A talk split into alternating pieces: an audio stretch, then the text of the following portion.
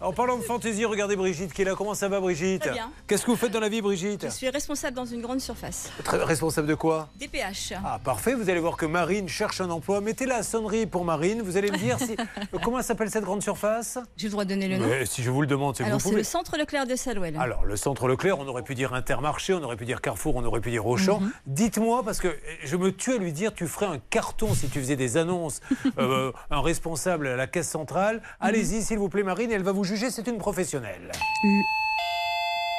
Le centre Leclerc vous souhaite la bienvenue dans son magasin et vous souhaite également une agréable journée. Qu'est-ce que vous en pensez Eh, si beaucoup répété. hein. en faire une, Pas moi mal. Alors, ça, c'est la version un peu plus hard maintenant. On y va, Hervé Pouchol.